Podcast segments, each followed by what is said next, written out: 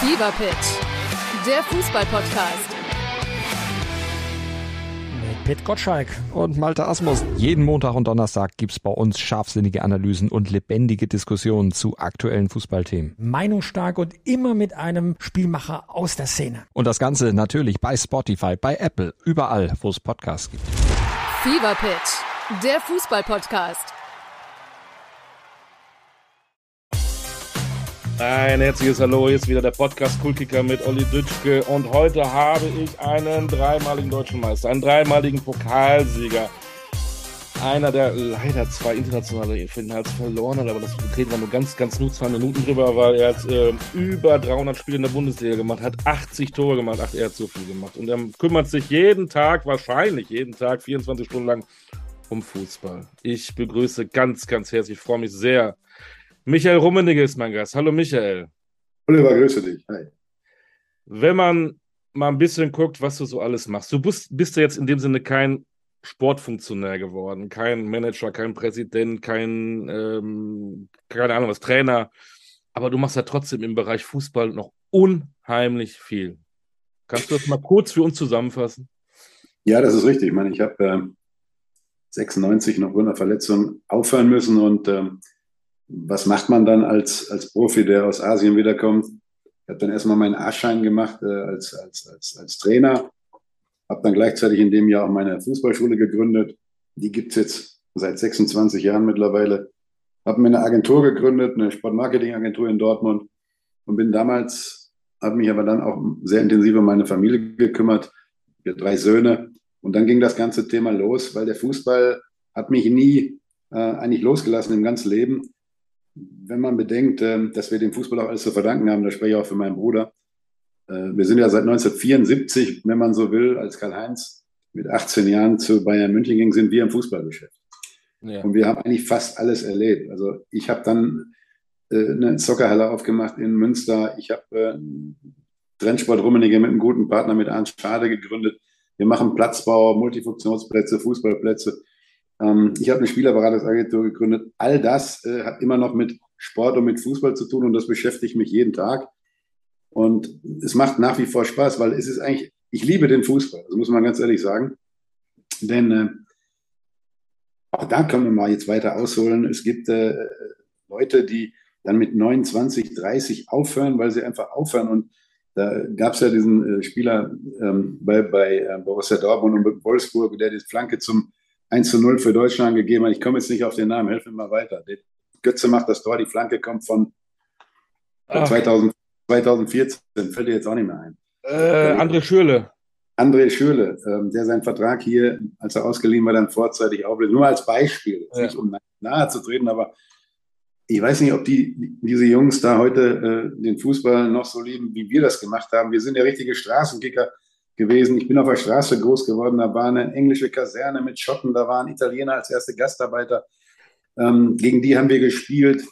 Da haben wir Turniere gemacht. Aus meiner, aus meiner B- und A-Jugend, Lippstadt, sind fünf Jungs Profi geworden. Das wäre heute undenkbar, wie, wie schwierig das ist, da oben reinzukommen. Und also von daher, mich hat der Fußball nie, nie, nie losgelassen, lässt mich heute auch nicht los.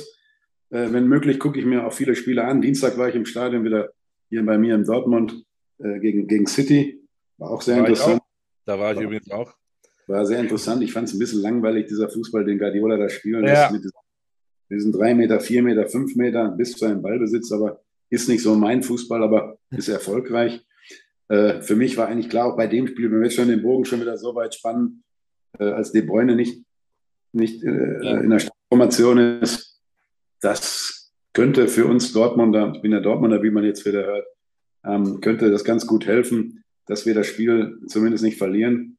Geholfen hat uns dann der Kobel und eine gute geschlossene Mannschaftsleistung, weil selbst die, die da von der Bank kommen bei City, die, äh, die sind auch gut und waren auch super. Aber irgendwie war das Spiel langweilig, muss man sagen. Und, äh, aber für Dortmund ist gut, wir sind im Achtelfinale und jetzt schauen wir mal, was die Auslosung bringt, dann wer uns den nächsten Gegner hat. Jetzt hat der äh, Michael Rummenigge gerade so viele Themen danach angesprochen. Das war Wahnsinn, da war alles drin. Äh, von 1974 bis äh, Dienstag Champions League bei äh,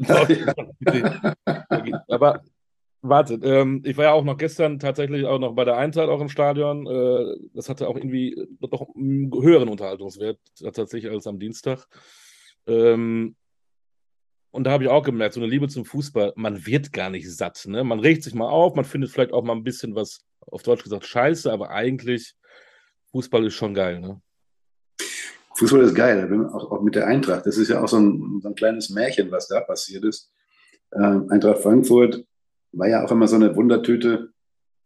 Ähm, Mario Götze jetzt geholt, habe ich auch mir erst Gedanken gemacht, weil ich kenne Mario, seitdem er acht Jahre alt ist, weil er mit meinem äh, mittleren Sohn Calvin hier in Dortmund Hombruch in einer einen kleinen Verein gespielt hat. Ja. Auch gestern hat er wieder ein super Spiel gemacht. Ich bin gespannt, äh, ob er dann noch nominiert wird für die WM. Die Eintracht hat die Euroleague gewonnen. Äh, das Stadion ist voll. Ich habe mir die Ausschnitte angeschaut. Sie haben natürlich auch ein bisschen Glück gehabt gestern, aber super Spiel und sie haben noch die Möglichkeit, ähm, auch ins Achtelfinale einzuziehen, wobei es gegen Porto wird es natürlich schwer. Ähm, aber, aber es ist schon der Hammer, was da auch in, in, in Frankfurt sich entwickelt hat. Der, der Grösche macht einen super Job, dieser Trainer ist, ist ganz gut. Also da ziehe ich auch meinen Hut vor, muss ich sagen. Ähm, auch da springe ich jetzt gerade, Götz, wenn du Bundestrainer wärst, würdest du den Götze mitnehmen? Ich glaube, die sind sowieso im Austausch. Der Hansi Pfleg, mein ehemaliger Kollege bei Bayern München, den ich sehr schätze, der äh, vergisst das nicht, was auch 2014 passiert ist. Damals war ja Mario Götze eigentlich kein Stammspieler. Er hat, glaube ich, bin mir gar nicht sicher, ob er überhaupt eine Partie von Anfang an gespielt hat, aber er kam immer mal wieder rein und ähm, Hansi Flick holt die Spieler ab über den menschlichen Bereich. Und, und äh, was Mario kann, brauchen wir uns nicht drüber zu unterhalten. Ähm, Gab es bestimmt mal irgendwelche Phasen in seinem Leben, die äh, Burnout, Depression oder was auch immer, was wir ja alle nicht so richtig wissen. Aber äh, ich glaube, Mario Götz ist auf einem super Weg. Ich bin mir sicher, es gibt ja diesen internen 50er-Kader oder 55er-Kader, da ist er drin. Wir beide nicht. Wir beiden nicht. Wir beiden nicht mehr. Wir beiden nicht, nee. Wir beiden nicht mehr. ja, ich, wenn man da mal ausholen darf, also ich, ich stand da auch mal drin in so einem erweiterten Kader 1986 ja. und äh, nach einem gewonnenen Pokalfinale 5-2 gegen Stuttgart, ich bereite drei Tore von Roland Wohlfahrt vor, mache zwei selbst. Lothar Matthäus verschießt 9 Meter, den wollte ich auch schießen, hat er mich aber nicht gelassen. Habe ich eigentlich ein super Jahr gespielt und, und gab es Gespräche auch mit dem Franz. Und er hat gesagt, ach, ich nehme dich in vier Jahren mit. Daraus ist leider nichts geworden. Äh, äh Deutschland wurde dann in Mexiko Vize-Weltmeister aber das ist das Einzige, was ich so ein bisschen bedauere äh, in meinem Leben, dass ich nie an so einer WM oder EM teilgenommen habe. Das Potenzial war sicherlich da. Ja. Aber wir hatten ja in den 80er Jahren, wenn man das mal Revue passieren lässt, Oliver, äh, wir waren 1980 Europameister. Da fing das mal ein bisschen bei mir an. Wir waren 82 im Finale gegen Italien. 84 sind wir ausgeschieden in Frankreich. Da fing meine Zeit gerade bei Bayern so an. 86 äh, waren wir wieder im Finale. 88 sind wir, sind wir glaube ich, ins Halbfinale gegen, gegen Holland sind wir ausgeschieden. 1990 waren wir Weltmeister. 92 WM waren wir, EM waren wir wieder im Finale. 94 sind wir in Amerika ausgeschieden. Das war so meine Zeit, meine Bundesliga-Zeit, bevor ich dann nach Japan gewechselt bin. Und wenn man sich die Spieler mal anschaut, die wir hatten da im Sturm und im Mittelfeld, äh, uh, Uwe Bein, Andi Möller, äh, Andi Brehme, Lothar Matthäus, ähm, ach, könnte jetzt hier Bernd Schuster, können Sie noch hunderte aufzählen, die natürlich alle äh, besser waren als ich, auf hohem Niveau gespielt haben. Und ich war immer im Dunstkreis der Nationalmannschaft. Äh, aber so richtig der Durchbruch ist mir nie gelungen. In der Nationalmannschaft nicht gelungen, bei meinem Verein glaube ich schon, aber ich hätte gern mal so eine WM gespielt. Das ist das Einzige, was ich mir so vorwerfe, habe ich mit meinem Bruder neulich auch noch drüber gesprochen. Äh, das ist schon ganz was Besonderes. Aber immerhin, ich hatte es letztens ja, tatsächlich mit Peter Niemeyer, dem Sportdirektor oder Geschäftsführer von Preußen Münster, der hat äh, ein Champions League-Spiel, hat eine Minute gespielt, steht in seiner Vita und du hast immerhin zwei Länderspiele. 28 ja. Minuten zwar nur auf der Wiese, aber immerhin, Michael Rummenigge ist äh, DFB-Nationalspieler. Also bitte, ne? ich nicht. Ja, ich bin auch, ich bin, bin ich auch dankbar dafür. Ich bin auch im Club der Nationalspieler, das ist auch ja, toll. Eben. Ich habe mal gelesen, in der, in der mittlerweile ja 122-jährigen Geschichte des deutschen Fußballs, die 19, 1900 gegründet worden, glaube ich, habe ich irgendwo mal gelesen, äh, mit den DDR-Nationalspielern gibt es, glaube ich, 1200 Spieler, die, die das Trikot tragen dürfen. Das oh. finde ich jetzt nicht so viel. Hätte ich gedacht, sind mehr. Ja. Ne? Habe ich irgendwo mal eine Statistik gelesen. Hast du irgendwie so ein Nationalmannschaftstrikot von damals? Hast du es irgendwo hängen? Ja? Hängen, hängen habe ich es jetzt nicht, äh, aber in meiner Sammlung. Meine beiden Länderspiele, das eine war gegen die Türkei und das andere war gegen Österreich, waren beide in dem Auswärtstrikot in dem Grün. Ja. Was wir gespielt haben. Kannst dich erinnern, vielleicht 72 Europameister, weißt du noch, mit Netzer und Breitner und Müller. Ja. Dieses Grün, dieses Trikot habe ich, das habe ich mir aufbewahrt, das habe ich noch. Ja. Ich, ich merke, wenn man mit Michael Rummenigge äh, spricht, kommt immer viel. ich springe jetzt nämlich auch. Hat man denn als, als ehemaliger Fußballer tatsächlich noch so viele Devotionalien äh, zu Hause? Wimpel, Trikots? Devotionalien? Ja, alles, was, was, was, man so äh, aus der Karriere hat. Hat man was, äh, hast du irgendwie so einen großen Koffer oder einen Raum, wo du viel aufgehoben hast aus deiner Karriere? Ich bin, ich bin bei mir hier im Büro, ich kann dir mal was zeigen. Hier, guck mal, da, da ist zum Beispiel, siehst du ja. das? Ja. Da habe ich mir so einen Kasten gemacht mit der Medaille, 89 Pokalsieger mit Dortmund. Da, ist die, da ist die Eintrittskarte drin. Dann habe ich hier äh, 87, 87 verlorenes Landesmeisterfinale gegen Porto. Dann 84, wo ich den Elber da reinhaue. Solche Sachen habe ich dann mir veredelt, habe mir da so Erinnerungen äh, rausgemacht. Äh, plus ach, viele andere Sachen, die ich so im Laufe meiner Karriere gesammelt habe, weil da bin ich stolz drauf und mir macht das Spaß. Und ähm, das sind so schöne Erinnerungen, wobei ich nicht in der Vergangenheit lebe, im Gegenteil. Wir leben alle in der Zukunft. Ich bin ja mittlerweile Opa mit zwei äh, tollen Enkelkindern, endlich mal ein Mädchen, nachdem ich ja drei, also nachdem wir drei, selber drei Söhne haben. Also von daher muss man immer nach vorne schauen. Aber das sind schöne Erinnerungen, das macht Spaß. Das war ein kleiner Blick in das Museum von Michael Rummenigge. Ähm, ihr habt ja auch so Trikots auch getauscht. Ne? Hast du da auch noch eins äh, Besonderes, wo du sagst, oder bin ich stolz darauf, dass ich das bekommen habe?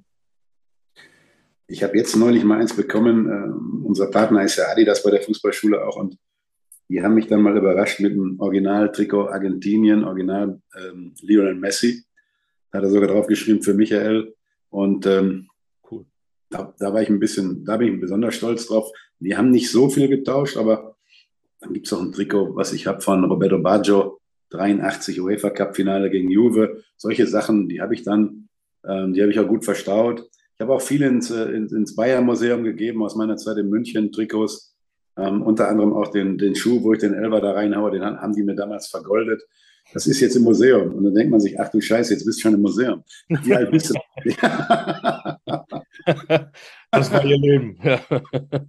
Das ist so, aber äh, das ist tolle Erinnerungen sind das. Und wir leben nach wie vor auch von dem Fußball, der uns dieses alles gebracht hat, aber nicht in der Vergangenheit leben. Das tun wir nicht.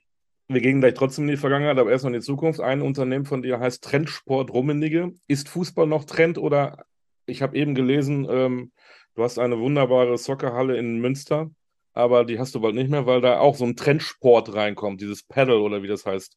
Ne? Ja, genau. Ähm, ist das genau. der neue Trendsport? Gehen die, gehen die Kids, äh, die Jungs, die Mädels weg vom Fußball? Du hast aber auch viele Fußballschuhen oder kommen sie, weil sie Bock haben, Fußball zu spielen? Wie ist da so deine, wie, wie spürst du diese Entwicklung bei den, bei den Kindern? Also bei uns in die Fußballschule kommen die Kinder schon ab vier und, und geht, geht so hoch bis 12, 13, 14. Wir machen aber eigentlich bis 16. Aber was wir erkennen ist, dass mit 13, 14, 15, 16 die Teilnehmer immer weniger werden. Da brechen wir weg. Der DFB hat zwar immer äh, neue Rekordzahlen an äh, Mitgliedern, das hat, ist aber auch bedingt durch Mädchen. Wir haben auch immer mehr Mädchen bei den Camps, was ich gut finde. Wir mischen das dann immer. Das passt auch gut.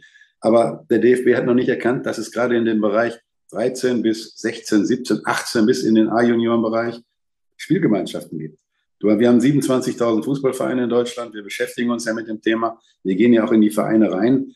Wir sehen kein Problem bei den 6- bis 12-Jährigen. Die kommen. Aber danach, in der Pubertät, da verlassen die alle den Fußball. Da habe ich so ein bisschen Bedenken. Da gehen die zum Basketball rüber, äh, andere Sportarten. Jetzt kommt Pedal-Tennis nach Deutschland. Übrigens in Spanien und in den lateinamerikanischen, südamerikanischen Ländern schon auch ähm, die Nummer zwei nach dem Fußball. Ach.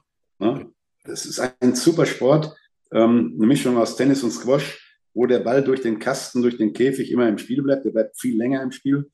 Ähm, und, und, und das spiele ich auch selber und das macht unglaublich Freude. Wir haben vor sechs Jahren äh, den, einen der ersten Pedal Courts bei uns in die Soccerhalle reingebaut, auch als äh, Präsentationsstück, ähm, als Ausstellungsstück für unsere Firma Trendsport Rummenigge. Wir haben, weiß ich nicht, wie viele Plätze, Battle-Plätze schon in Deutschland gebaut. Aber nach wie vor bauen wir natürlich auch viele Kleinspielfelder Fußball, aber auch Multifunktionsplätze, wo man Volleyballnetz spannen kann, wo Basketballkörper über den Fußballtoren hängen. Und, und das hat sich ein bisschen gewandelt. Ähm, ich hoffe, dass der DFB mal ein bisschen, wir haben ja, wir sehen ja, das Problem ist auch beim DFB, uns fehlt ja, wir haben ja in Deutschland keinen Mittelstürmer mehr, als Beispiel. Mhm. Ähm, wir, wir waren ja das Land der Mittelstürmer, angefangen von Uwe Seeler über Gerd Müller, Karl-Heinz Rummenigge, Rudi Völler. Der letzte war aus meiner Sicht Klose und Gomez noch. Und dann war mit Mittelstürmern war es ja dann vorbei. Und man sieht das ja auch an der Spielweise jetzt von Bayern München. Lewandowski war weg, jetzt haben sie sich besonnen, wir haben ja noch Mittelstürmer. Den stellen wir mal da vorne rein und der kann ganz, auch ganz gut kicken, indem er Bälle ablegt, selber Tore macht. Wir haben es gestern wieder gesehen gegen Barcelona. Du brauchst schon Anspielstationen da vorne drin. Es gibt aber Trainer auch wie, wie, wie Guardiola, der jetzt aber auch einen Mittelstürmer hat mit Haaland, der jahrelang ohne Mittelstürmer gespielt hat. Das nochmal, man muss auch die Kinder irgendwann mal wieder und die, die Kinder und auch die Spieler in, der, in den Jugendmannschaften spezialisieren. Ja, sie wollen auch irgendwann auf Tore spielen. Äh, das heißt, in der Altersgruppe F und E-Jugend geht der DFB jetzt auch dazu über, Foninho zu machen. Foninho ist, ist wunderbar als Trainings, äh, Trainingsmöglichkeit, aber die Kinder wollen auch auf Tore spielen. Das heißt, auf Knabentore 6 gegen 6, 7 gegen 7 oder 5 gegen 5. Viele Ballkontakte ist der Sinn hierbei. Und du musst auch Wettbewerb haben. Du musst Tabellenergebnisse haben. Das bedenken die alle nicht. Manchmal denke ich mir beim DFB, und das können wir hier ganz wertfrei sagen, sitzen viele Theoretiker, aber nicht so viele Praktiker, die solche Dinge dann umsetzen. Foninho ist, ist gut, aber nicht nur Foninho. Das geht nicht. Die mhm. Kinder wollen auch auf Tore spielen. Da haben wir schon wieder einen ganz weiten Bogen gespannt, jetzt gerade Oliver. Aber mit, mit Trendsport Rummenigge äh, haben wir da so ein, wir sind so ein Nischenanbieter, weil diese großen Firmen, die auch Kunstrasen machen, die machen diese Spezialgewerke äh, nicht. Wir bauen, wir haben zum Beispiel, kann man ruhig sagen, bei Sammy Kedira, als er noch bei Juve spielte, haben wir auf dessen Dachterrasse ein Kleinspielfeld für Fußballtennis gebaut. Solche Dinge machen wir. Ne? Und, und, und, und ähm, so sind wir unterwegs. Ähm, aber da haben wir gut zu tun. Jetzt haben wir die Halle erstmal einen, einen neuen großen Betreiber äh, vermietet, We Are Pedal. Ähm, wir lassen aber noch mit denen in Absprache den zweiten Teil der Halle mit drei Mastercard-Fußballplätzen, weil wir einfach sehen, das wird gebucht. Wir haben Kindergeburtstage, die, die sich da austoben. Und die Mischung macht es dann halt aus. Mhm. Zwischen Pedal und Fußball. Pedal kommt ganz stark nach Deutschland, da könnt ihr alle von ausgehen. Dann mache ich mit dir äh, den neuen Podcast zum Pedal. Pedal-Podcast. Ähm, wenn du die, die Jungs und die Mädels siehst, ähm, was haben die denn für Höheres? Tragen die nur Ronaldo und Messi und Holland-Trikots äh, oder auch tatsächlich auch von Deutschen, äh, von Schlotterbeck bis Musiala, von, keine Ahnung, Götze hast du eben genannt, ähm, wer auch immer? Je nachdem, wir, wir haben ja unsere festen Fußballschulen, Ferienfußballschulen auch auf Sylt. Und da haben wir, decken wir alle Sommerferien ab und alle Winter, äh, alle äh, Ostern und Herbstferien ab. Und dann kommen die, die Kinder und Eltern ja aus verschiedenen Regionen, neben den Einheimischen, die wir auch dort auf der Insel haben. Aber wenn zum Beispiel aus Hessen welche kommen, sind natürlich viele Eintracht-Fans. Äh, der größte Teil ist natürlich Bayern München, ähm, weil der Verein einfach erfolgreich ist. Viele Dortmunder, selbst Schalke haben wir dabei. Echt? Ähm, ja, gibt's auch, gibt's auch. Wenn du natürlich in Essen groß wirst, dann bist du wahrscheinlich Schalke-Fan oder in der, in der, in der Nähe von, von Gelsenkirchen. Aber Schalke hat auch bundesweit Fans, äh, ist auch nicht zu unterschätzen. Okay. Nichtsdestotrotz ähm, sind die meisten Teilnehmer natürlich auch geprägt durch den internationalen Fußball, durch Barcelona, Messi, auch jetzt mit PSG. Sie haben auch die Schuhe an dann von Adidas oder Ronaldo, Nike. Das ist so und, und das wird auch immer so bleiben, weil sie haben auch Vorbilder. Und ähm, es ist immer interessant zu sehen, wenn so nach dem Spieltag Bundesliga oder Champions League die Kinder dann morgens kommen, was sie alles wissen, was sie alles gesehen haben äh, über den Fußball, was sie auch alles wissen darüber. Und das ist schon ganz interessant. Das, das mitzunehmen, um auch zu sagen, heute machen wir mal den Ronaldo, einen Fallrückzieher machen. Ja, so kannst du den Ball noch nicht mehr richtig stoppen, kannst du keinen Fallrückzieher machen. Also solche Sachen, äh, da sind wir am Arbeiten und das machen wir ja mit, mit, immer noch mit sehr viel Freude und Spaß.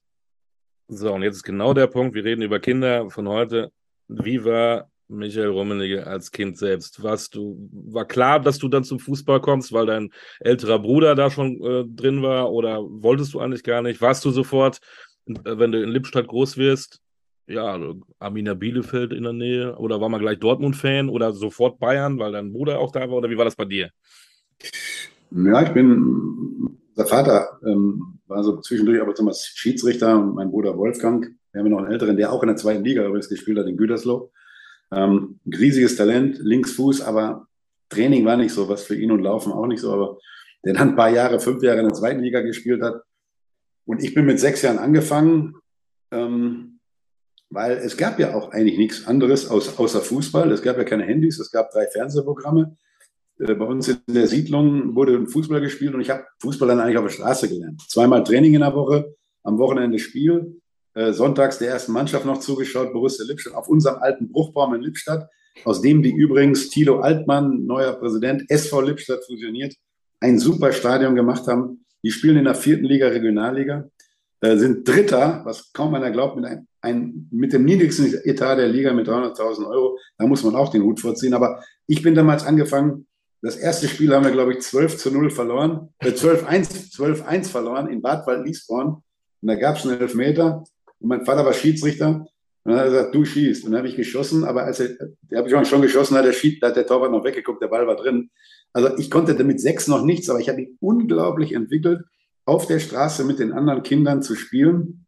Und wenn du den Ball hattest, konntest du ja sowieso, ich hatte immer einen Ball, ich habe zu Weihnachten immer Fußballschuhe, Turnschuhe, Adidas Franz Beckenbauer Trainingsanzug gekriegt und einen Ball. Und der hat maximal so ein halbes Jahr gehalten und dann hat man auch Bälle vom Verein gekriegt. Aber wenn du, wenn du ja einen Ball hattest früher, warst du ja der, der bestimmen konnte. Und das war, äh, das war dann von der ersten Minute an, dass ich auch immer einen Ball dabei hatte. Ich bin mit dem Catcar durch die Siedlung gefahren, hab geguckt, wo sind Kinder, wo können wir kicken zwischen den Wäschestangen. Später haben sie uns einen Bolzplatz gebaut. Dann gab es die Länderspiele Deutschland gegen England, gegen Italien. Ich habe zum ersten Mal in meinem Leben mit einem Freund, äh, mit, mit, ähm, mit Angelo, Spaghetti gegessen bei dem zu Hause. Also das sind Sachen, auch fürs Leben waren die gut, die ganzen Sachen. Ne? Diese Disziplin, diese Regeln, nach denen wir gespielt haben, auch bis heute. Diese Regeln, der Fußball hat mir eigentlich all das gegeben, was ich heute habe, nicht nur vom Materiellen, sondern auch vom ganzen Umgang. Und da muss ich sagen, das ist eine super Schule fürs Leben. Ähm, wenn, man, wenn man von klein auf mit dem Fußball groß wird, und dann ging, als ich zehn war, ging mein Bruder 1974 zu Bayern München und die hatten sechs Weltmeister. Und da gibt's, äh, mein, mein Vater machte die Verhandlungen, da gab es noch keine Berater, da gab es zwar Talentscouts, aber noch nicht so in dem Sinne wie heute. Heute geht keiner mehr durchs Netz. Und da haben sie gesagt, was will der bei Bayern München? Der ist in, in, in, in acht Wochen wieder zu Hause.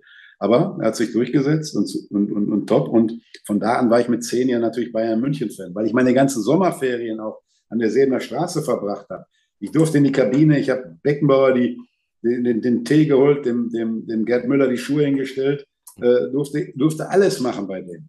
Und ähm, ja, dann, dann habe ich mal mit zwölf Jahren, da war Detmar Kramer noch drin, das war 1976, war auch wieder in den Ferien da, es war ein Freitagnachmittag, Bayern hatte ein Heimspiel am Samstag und ich spielte draußen mit dem Ball vom Training so ein bisschen, wo die Zuschauer stehen und hielt den Ball so ein bisschen hoch und auf einmal rief der Detmar Kramer, Michael, komm rüber, wir brauchen noch einen Spieler hier, sechs gegen zwei. Dann habe ich auf einmal beim Abschlusstraining Bayern München sechs gegen zwei eine halbe Stunde mitgespielt. Als Zwölfjähriger? Zwölfjähriger. Krass. Als Zwölfjähriger. Das sind krasse, ja, und da bist du geprägt. Jetzt, wenn man äh, einen älteren Bruder hat, der war ja wirklich viel älter. Ähm, der hat ja auch andere Interessen gehabt, ne? also acht oder neun Jahre älter als du. Mhm. Ähm, der hat ja auch viel Fußball gespielt. Hattest du denn mit dem so eine Verbindung oder war der einfach, weil er so, so viel älter war, äh, hat er sich dann mehr oder weniger, das sage ich jetzt mal böse, für den kleinen äh, Bruder gar nicht so interessiert? Oder auch dieses Kicken, was du sagst auf der Straße, hast du auch da mit ihm mal gekickt, obwohl er so viel älter war? Hat er Interesse gehabt, mit dir zu spielen? Oder wie war das damals in, in, in deiner Kindheit und Jugend mit, mit Karl-Heinz? Doch, das war natürlich ein großer Altersunterschied. Ich hätte auch nie gedacht, dass ich mit ihm mal dann in einer Mannschaft bei Bayern München spiele, viele Jahre später. Aber der hat auch mit uns mitgekickt es gab ja früher nicht so Klassifizierung 6 bis 8, 8 bis 10, 10 bis 12, sondern es gab Knaben, Schüler und Jugend. Und ich habe immer, ich hab immer bei den Hörern gespielt, weil ich, ich war einfach, hört sich jetzt blöd an, man muss sich nicht selber loben, aber ich war einfach so gut und so talentiert, dass ich immer bei den Älteren mitgespielt habe und auch mit denen mitgehalten habe. Mhm. Ich habe immer eine Jugend weitergespielt, auch bei meinem Verein Lipsch, SV Lippstadt. Und es gab mal eine Sache, da stehe ich am, am, am Bruchbaum in Lippstadt und es war kalt und es regnete und es war November und er kam mit der Mofa an und sagte, kann dich keiner nach Hause bringen? Da sage ich, nee, kannst du mich nicht eben noch schnell fahren? Weil er hatte auch Training und dann fuhr er mich nach Hause auf der Mofa hinten drauf und auf dem Rückweg machte er ein, einen Unfall ähm, mit dem Mofa. Der Autofahrer hatte Schuld und er musste ins Krankenhaus und alle, die Ärzte sagten, er kann nie mehr Fußball spielen. Also eine riesen Knieverletzung. Und da habe ich mir natürlich die allergrößten Vorwürfe gemacht, aber es ist alles gut gegangen. Aber na, wenn man, wir haben immer eine gute Verbindung zu, zu, zueinander gehabt. Wir treffen uns heute regelmäßig. Und er war natürlich auch derjenige, der mich mit 17 Jahren zu Bayern München geholt hat. Ich war schon Jugendnationalspieler bei, bei, äh, bei Lippstadt. aber so richtig, ich hätte auch zum Beispiel, als ich dann die ersten Jahre, ich habe ab und zu mittrainiert bei Bayern, äh, einmal, ein, zweimal die Woche bei den Profis, habe aber bei, den, bei der Jugend gespielt, bei der A-Jugend.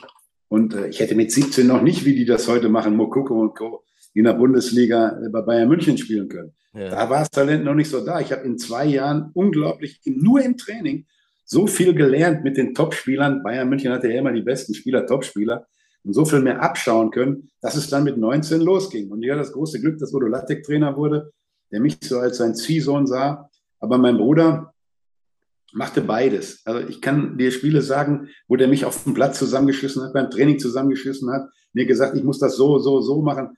Ich habe das immer naht, naht, nahtlos äh, akzeptiert, weil er war einfach ein Weltklasse-Spieler. Äh, und, und man kann ihn vergleichen, ja heute so, zu seiner Zeit war er 1980, 81 war er ja Europas Fußballer des Jahres, 82 Weltfußballer. Der war wie Ronaldo heute. Ja. Ja? Wir haben neulich auf Sylt zusammengesessen, Oliver, und haben gesagt, Mensch, was würden wir heute für ein Geld verdienen? Ja. Und er kennt ja die Zahlen natürlich besser wie kein anderer. Und da sage ich, was würdest du heute verdienen? Da sagt er, nur Gehalt, 30 Millionen netto. Muss man sich mal, 30, wenn man das umrechnet auf die heutige Zeit. Dann sage ich, was würde würd ich verdienen? Du willst 12 Millionen brutto verdienen. So Gündogan. Nur?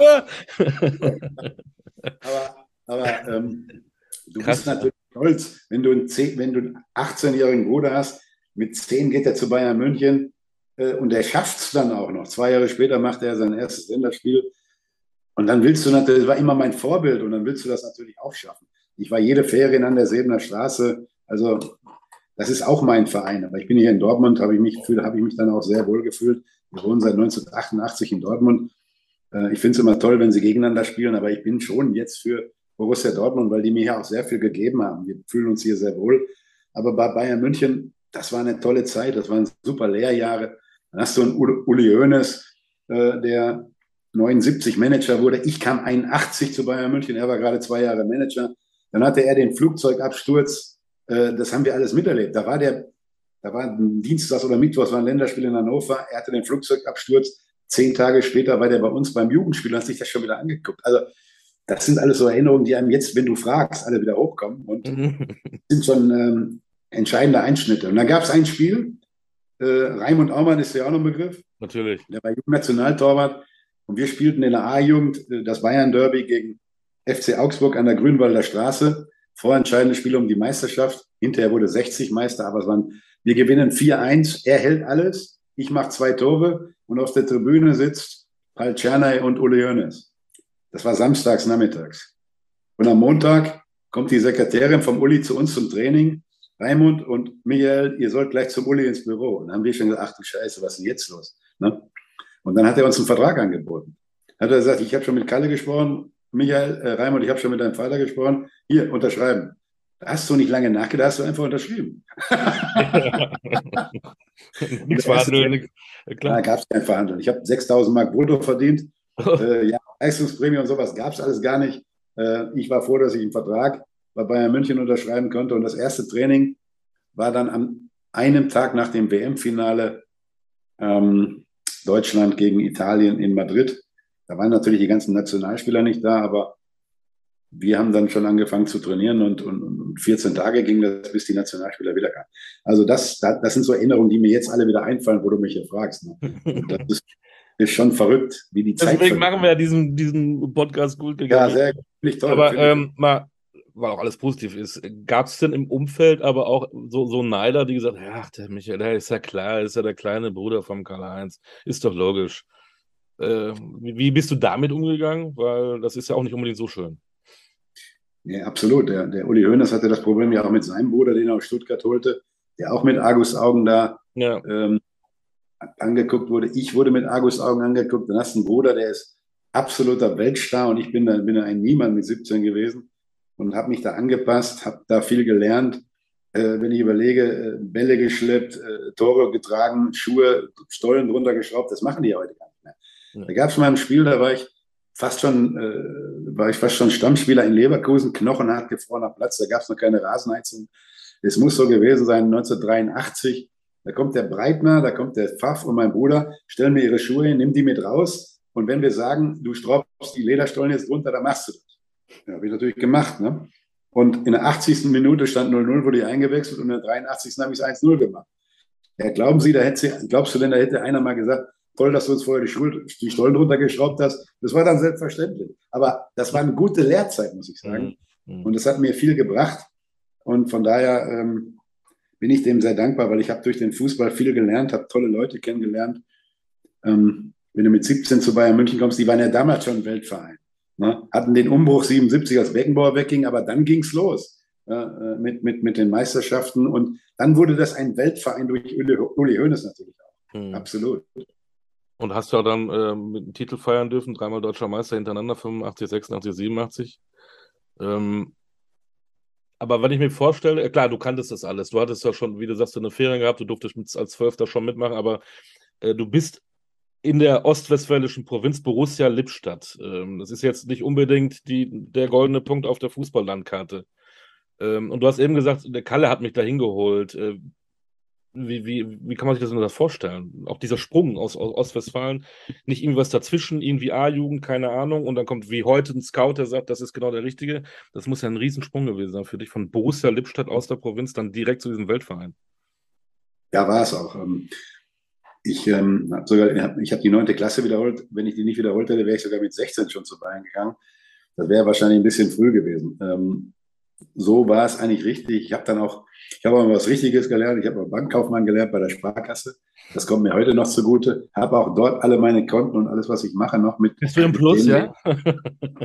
das hat mich auch immer so ein bisschen geerdet, muss ich sagen. Ja. Ähm, viele meiner Kollegen, die damals auch in der A-Jugend waren, die haben da keine Berufsausbildung gemacht. Ich habe mittlere Reife gemacht und dann die Banklehre. Das war auch gut so. Das hilft mir bis heute. Aber das war schon ein großer Sprung.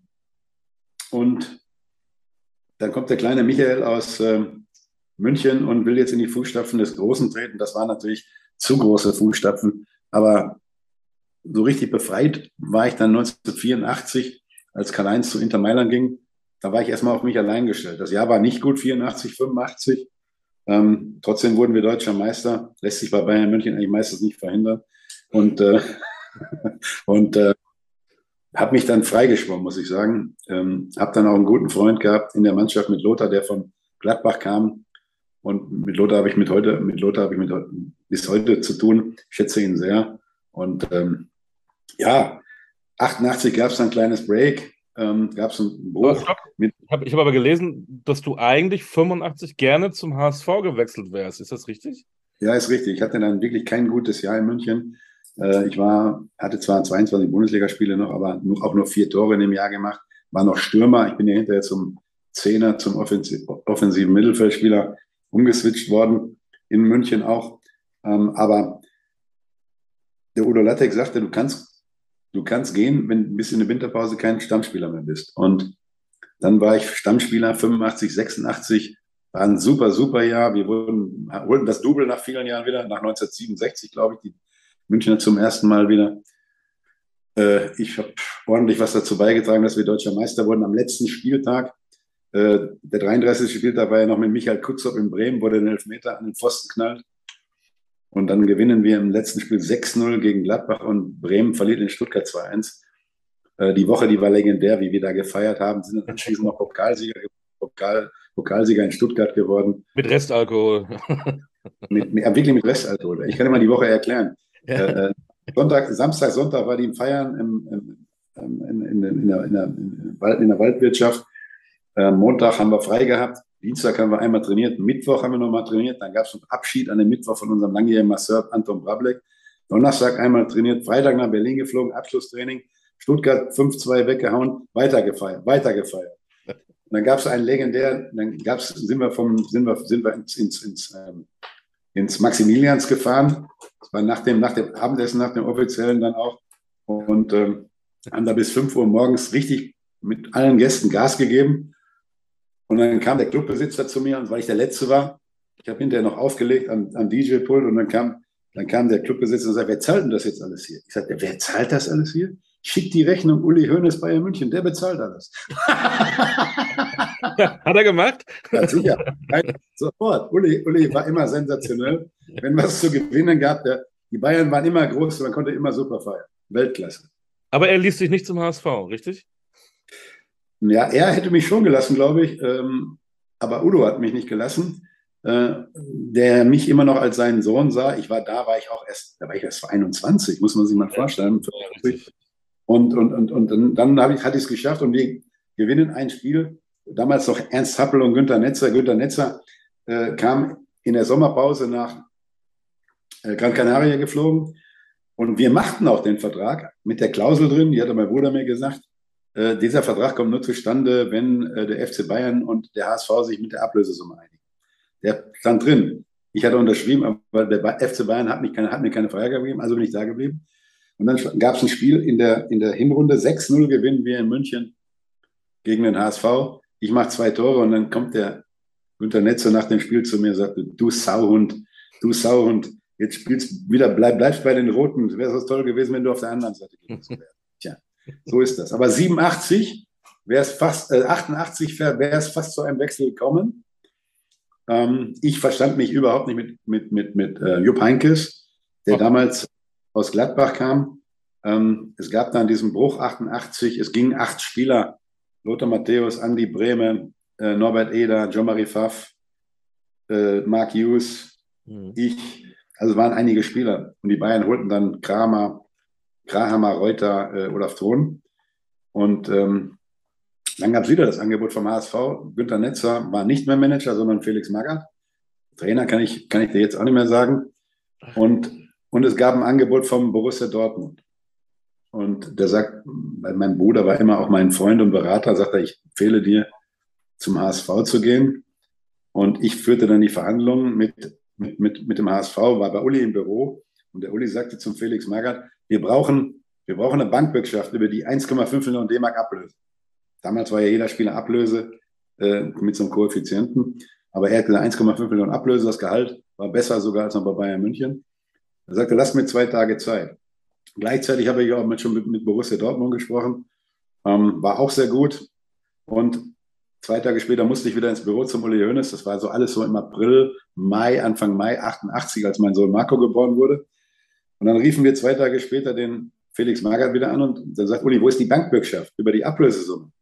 Dann sagt der, äh, dann sagt der Felix Magath, ich muss kurz unterbrechen hier. Ich bin gerade als Manager äh, entlassen worden. Wir können den Michael Rummenigge nicht holen.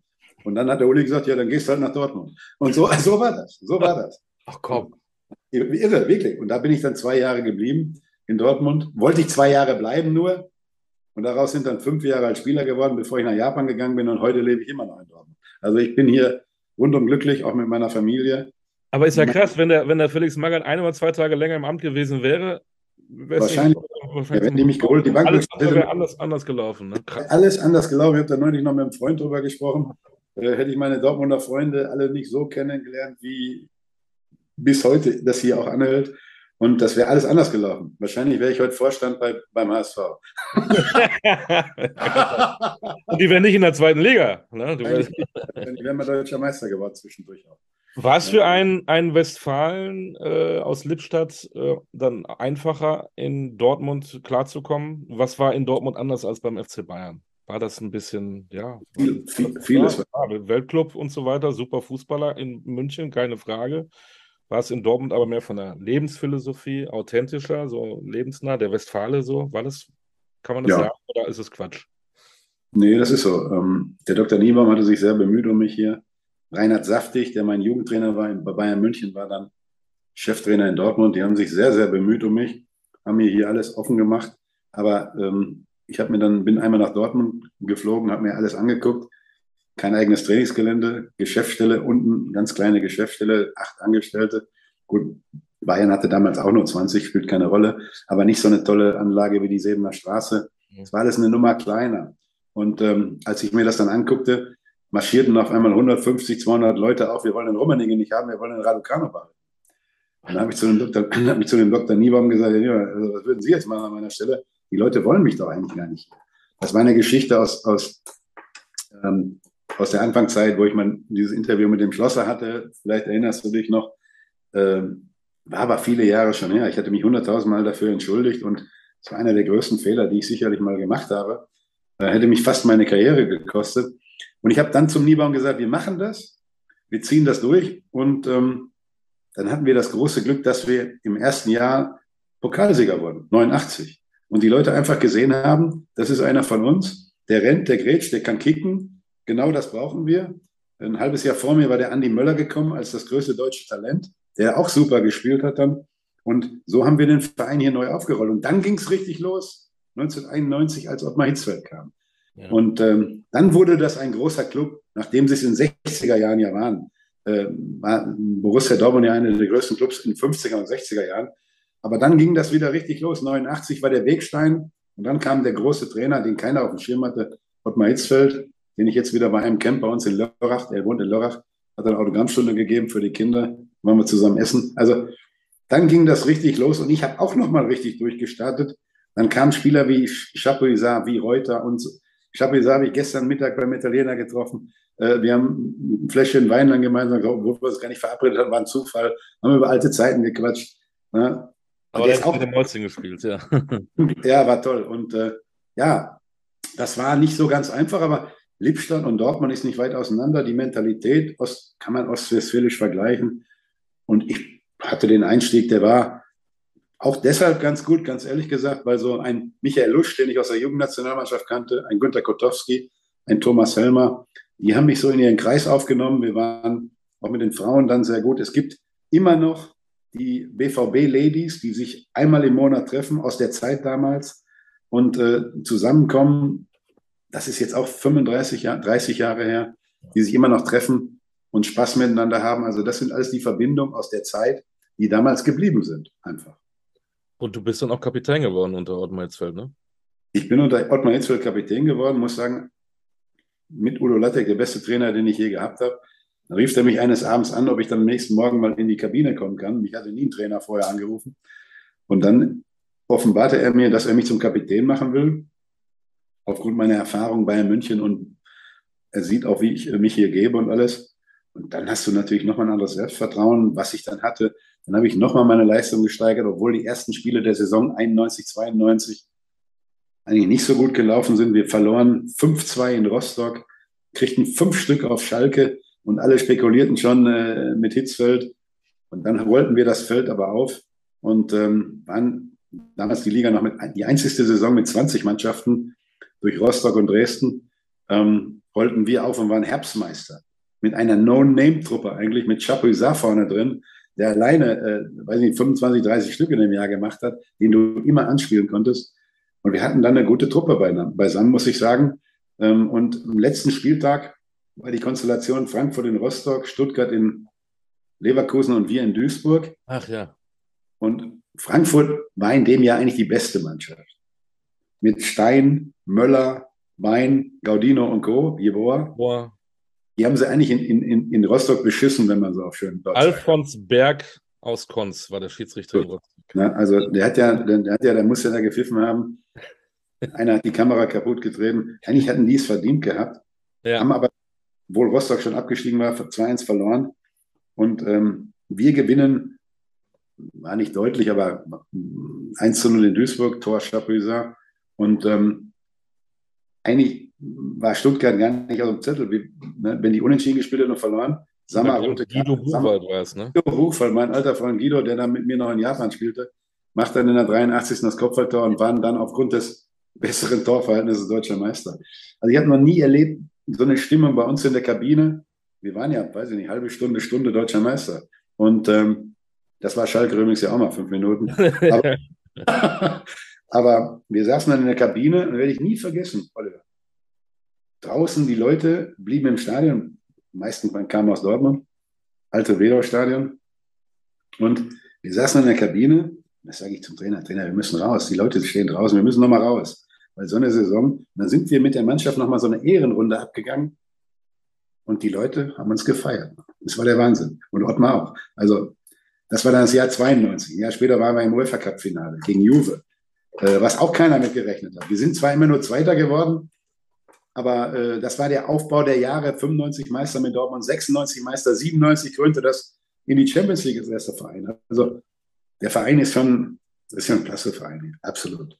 Was ist der größte Unterschied zwischen dem FC Bayern und dem Borussia Dortmund, auch heute noch?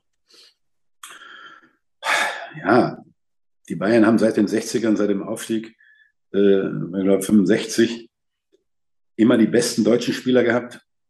natürlich auch in der Konstellation Müller, Beckenbauer, Meier, äh, Breitner, Hönes, dann Rummenige, ähm, immer die besten deutschen Spieler gehabt, konnten sich aber auch die besten Ausländer immer leisten. Das kommt dadurch, dass 72 das Olympiastadion eröffnet wurde. Damals verdienten die Vereine ja nur über die Eintrittskarten Geld. Bayern hatte 75 oder 72.000 Zuschauer, glaube ich, immer. War ja nicht immer so. Wir hatten auch mal gegen Kickers Offenbach beim 9-0-Sieg am Dienstagabend. Wir waren 12.000 Leute im Stadion bei uns. Gab es auch, ne? Mhm. Aber durch dieses Stadion und der direkte Konkurrent in den 70er Jahren war ja Borussia Mönchengladbach. Die hatten den Bürgelberg mit 30.000. Und ähm, ja. die Bayern hatten einfach dadurch schon damals äh, mehr, mehr Geld zur Verfügung und konnten sich dadurch bessere, die besseren Spieler leisten. Auch damals schon. Die ersten gab es ja diesen Rekordtransfer Klaus Wunder vom MSV Duisburg 74 für 700.000 D-Mark. Da haben ja alle schon gesagt, ach du Scheiße, jetzt und dann kam Kalle Del Haye für 1,2 Millionen Mark. Ja. Äh, ne, weißt du alles noch. Und dann, das sind alles so Dinge, die Bayern waren immer Vorreiter, aber sie waren natürlich dadurch, dass sie immer sportlichen Erfolg haben. Sportlicher Erfolg ist ja immer gleichbedeutend auch mit wirtschaftlichem Erfolg. Und wenn du jetzt schon wieder siehst, fünf Spiele in der Champions League, äh, pro Sieg kriegst du, glaube ich, 2,6 Millionen, dann ja. kannst du das rechnen, plus äh, Achtelfinalgeld, plus Sponsorgeld. Das ist so gewachsen seit den 60er Jahren. Robert Schwan, Wilhelm Neudecker, Uli Hoeneß, äh, Kalle, die haben da auch immer ein Händchen für gehabt. Und seit dem Transfer von Kalle 84 zu Inter Mailand ist der Verein schuldenfrei gewesen, damals für 14 Millionen D-Mark. Außer, dass sie dann äh, die Finanzierung für die Allianz Arena gemacht haben. Aber da, da war fünf Jahre vorher, vor Ablauf eigentlich auch schon wieder alles bezahlt. Also, äh, die machen viel richtig in München, muss man sagen.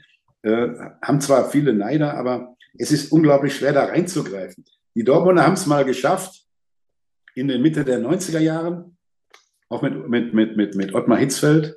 Ja, Champions League-Sieger, da war ich sogar im Stadion. Mhm. Habe eine ich leider nicht aufgeschüttelt, als Lars Ricken dieses Wahnsinns-Tor gemacht hat. Absolut, 97. Ja, ich war leider nicht da. Ich, hatte eine, ich musste in die Türkei, ich hatte einen Vertrag mit Robinson unterschrieben, aber so ist das manchmal. Nichtsdestotrotz. Dafür war ähm, ich ja da. Ich kann es dir jetzt erzählen. Dafür warst du da. ähm, und, und ja, die Bayern haben und die Dortmunder haben natürlich nicht immer diese sportlichen äh, Highlights gehabt, durchgehend gesehen, äh, haben den großen Vorteil gehabt, dass sie 2008 Klopp geholt haben, sieben Jahre unglaublichen Powerfußball, 2011 Meister, 2012 Double, 2013 Champions League Finale gegen Bayern. Und ähm, Bayern holte damals das Triple. Bayern, Dortmund war in dem Spiel eigentlich besser, aber danach ging es ja auch in Dortmund wieder bergab mit wie vielen Trainern, die dann gekommen sind und nicht gekommen sind. Ich glaube, sportliche Kontinuität ist immer gleichbedeutend mit wirtschaftlicher Kontinuität. Damals waren die Dortmunder mal in den 90ern vorne, aber am FC Bayern geht in Deutschland kein Weg vorbei. Das wissen die auch in Dortmund. Die wollen sich auch nicht messen. Richtig. Ähm, nichtsdestotrotz, die haben eine andere wirtschaftliche Philosophie. Ich erinnere an Dembele, an Sancho, jetzt an Holland. Bellingham ist der nächste. Ich weiß nicht, was mit Joe Rayner ist. Danach kommen ja auch schon wieder Jungs, äh, die, wo man schon weiß, ja, in, in, zwei, drei Jahren gehen die auch für 100 Millionen wahrscheinlich in die Premier League. Die haben eine andere Philosophie. Meine Frage war aber auch so ein Unter Unterschied, äh, vielleicht wieder hinzu, was ich eben mal gesagt habe. Äh, ist es ein ehrlicherer Club? Ist es mehr der Arbeiterclub? Ist es, äh, was, was macht den Unterschied aus? Aber weg von der Wirtschaft hin. Was ist der große Unterschied zwischen Dortmund und, und Bayern München? Bayern sagt ja auch immer, Mia San Mir ist auch vielleicht eine große Familie, auch wenn es ein Weltclub ist. ist. Ist, es vielleicht auch gar nicht? Ist es vielleicht auch nur äh, eine Marke? Ist das mehr vielleicht bei Dortmund? Ich weiß es nicht. Nee, also ähm, den Slogan Mir San Mir hat übrigens Hans Flügler mal erfunden und nicht hier äh, der Manager vom Club, der das mal erzählt hat. Ich weiß gar nicht, wie der heißt, äh, der den Slogan erfunden hat. Hansi Flügler hat das hey. beim, Pok Pokal-Halbfinale in Mannheim im Bus dann mal gesungen da sagt der Uli, bleiben wir eine Nacht hier oder fahren wir jetzt noch nach Hause? Und unser Busfahrer hatte schon äh, Leberkäse und Weißbier und da haben wir im Bus den Finaleinzug gefeiert, der dann mit 5-2 gegen Stuttgart geändert. Den, den Slogan hat Hansi Flögler erfunden, wenn man da mal ganz ehrlich ist. Und die Bayern sind schon immer noch eine große Familie. Natürlich ein großer Club, weiß ich nicht, mit 2000 Angestellten mittlerweile. Aber in Dortmund haben sie auch 1000 Angestellte. Ja. Die Clubs haben eine andere Philosophie. Die Bayern brauchen keinen Spieler verkaufen, wenn sie nicht müssen holen solche Top-Weltstars wie Manet äh, nach München, haben einen Abgang gehabt mit Lewandowski. Dortmund muss einfach verkaufen. Äh, diese Spieler ist eine andere Philosophie. Der nächste, ich hoffe, er bleibt noch ein Jahr, wird Bellingham sein, der dann in die 150 Millionen reingeht. Das ist einfach eine andere Philosophie, die ist auch äh, okay, die ist anders strukturiert, der Verein ist anders aufgestellt, weil du einfach nicht die Möglichkeiten hast, wenn Dortmund ins Finale der Champions League kommt, machen sie dieses Jahr auch Riesenumsätze. Aber sie haben in Corona unglaublich viel Geld verloren, mhm. ähm, weil sie ihr Stadion halt nicht voll machen konnten. Die Bayern haben komischerweise selbst in Corona-Jahren noch einen Umsatz plus gemacht, Gewinn gemacht, wenn man sich die Zahlen mal anguckt. Ich kenne die Zahlen. Äh, jetzt dieses Jahr 12,7, letztes Jahr oder vor Corona, äh, in Corona 1,9. Das ist unglaublich. Das hat kein europäischer Club geschafft. Wie schaffen die das? Die schaffen das durch Sponsoring-Einnahmen, durch ihr, durch ihr äh, Eigenkapital, durch ihr Festgeld, was sie haben. Und das ist schon ein großer anderer Club. Und beide haben ihre eigene Philosophie. Die, die ist nicht schlechter oder besser, sondern die ist eine eigene Philosophie, die die haben. Der Kahn bringt jetzt wieder eine neue Philosophie rein. Der Oliver Kahn arbeitet viel mit externen Beratern oder auch mit, mit Beratungsagenturen, aber der Erfolg gibt denen ja auch recht. Ja. Ne? Was da momentan ja auch wieder passiert dort. Nur deutscher Meister geworden, in Anführungsstrichen. Für die Bayern ist das Ziel, so weit zu kommen wie möglich jetzt in der Champions League auch. Und sie gehören zum Favoritenkreis. Paris Saint-Germain wahrscheinlich noch. Man City, wenn sie mit voller Kapelle spielen, war ja ganz, wenn man ganz ehrlich ist, war es ja in Anführungsstrichen nur die zweite Besetzung am, am Dienstag. Aber ja, ja. Dortmund haben auch da gut gespielt. Wenn du dann siehst, was von der Bank bei City kommt und was von Dortmund der Bank kommt, das sind dann schon Unterschiede. Aber äh, das war ein tolles Spiel und die Dortmunder müssen halt ein bisschen mehr Konstanz beweisen in ihren Leistungen. Dann, dann können sie auch, äh, ich hoffe, wahrscheinlich wird Bayern München sowieso wieder deutscher Meister, aber es ist ja erfrischend zu sehen, dass Union Berlin da oben ist, dass die Freiburger da oben sind und, und, und, und die Dortmunder werden auch wieder da oben reinstoßen. Und die Bayern werden wahrscheinlich am Ende wieder deutscher Meister, weil sie einfach zu gut sind durch die einzelne Qualität der Spieler. Und was, was mich begeistert, muss ich ganz ehrlich sagen, äh, es ist auch alle äh, von Neuer, Müller und so weiter angefangen, die sind ja nie satt, die sind immer hungrig. Die ruhen sich nicht aus und sagen, jetzt haben wir, haben wir mal zwei Titel gewonnen, wollen das Double, jetzt machen wir ein bisschen weniger. Nein, sie wollen nächstes Jahr wieder, wieder und wieder. Und das macht es, glaube ich, auch aus. Ja, das ist so. Du darfst nicht das zurücklehnen. Du darfst nie sagen, ach, jetzt hab, ich bin ja jetzt Deutscher Meister, fertig. Nee. So. Auch beim Tennis ist es so, die Federer sind Nadals der Welt und Djokovic jede Woche ein neues Turnier. Ich will gewinnen, ich will gewinnen, ich will gewinnen. Das, ja, ist, das ist die Mentalität aber Bayern München, die ich auch gelernt habe mit 17. In jedem Trainingsspiel, der eingebläut wird, wir gewinnen, wir gewinnen. Wie auf der Straße früher. Ich habe neulich mit meinem Bruder am Stand in, in, in, in Sylt Pedal-Tennis gespielt. Dann hat er gegen mich gewonnen, hat sich tierisch gefreut. Dann haben wir zusammen Doppel gespielt gegen zwei Leute, waren im Hintertreffen. Da hat er mich zusammengeschissen und dann haben wir hinterher doch gewonnen. Aber das ist diese Mentalität. Du willst gewinnen, diese immer gewinnen, ob es beim Schach ist oder beim Kartenspielen und beim Fußball natürlich. Und das ist, zeichnet, glaube ich, die Leute da aus. Immer weiter, immer weiter. Und auch diese Müllers und Neuers, was die alles schon gewonnen haben. Philipp Lahm damals noch. Und dann immer wieder neu anzutreten diese Kontinuität, dieser Hunger, der natürlich auch hochgehalten wird. Wenn du dann Leistung nicht bringst, kommt ein neuer, kommt ein anderer rein. Das sind so Dinge, da kannst du wirklich nur den Hut vorziehen, dass diese jahrzehntelange Vorherrschaft, die haben sie sich erarbeitet, das muss man ja schon sagen.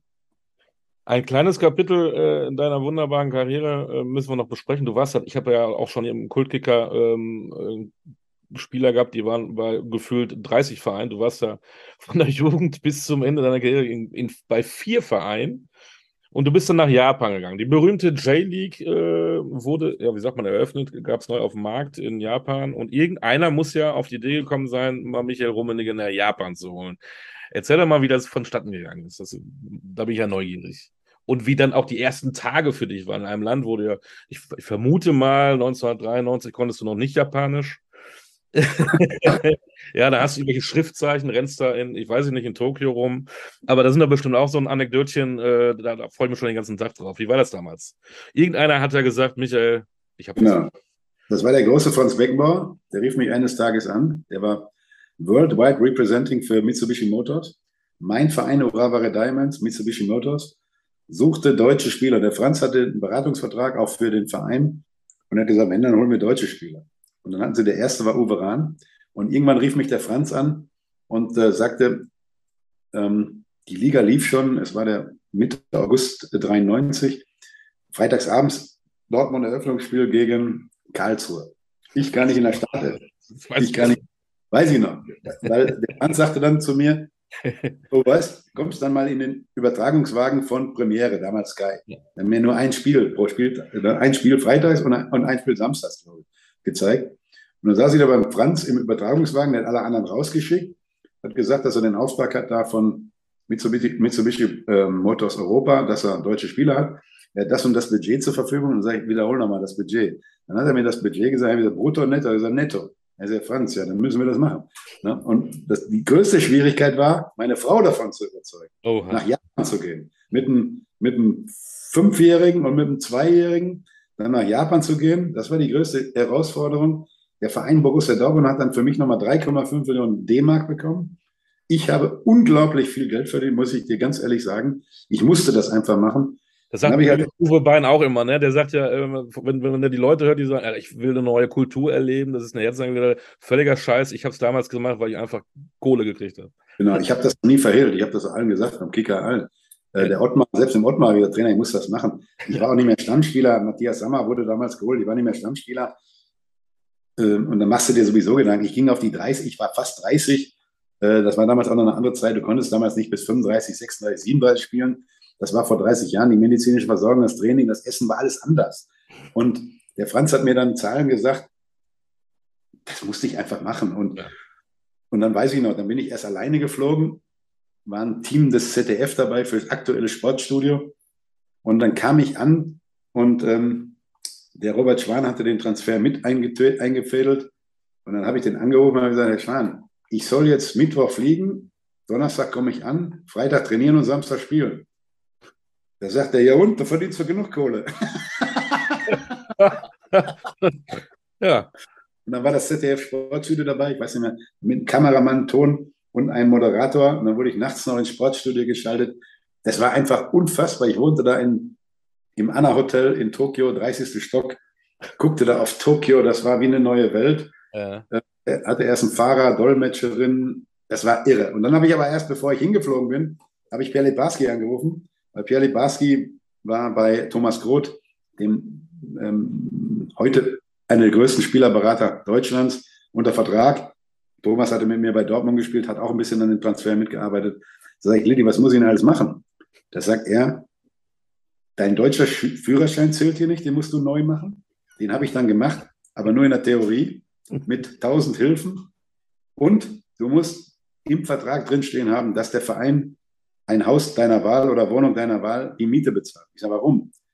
Weil die hier exorbitant brutal teuer sind. Dann findet meine Frau im, wenn war das, im Januar, Februar 94 ein schönes Haus, Erstbezug, mitten in Tokio.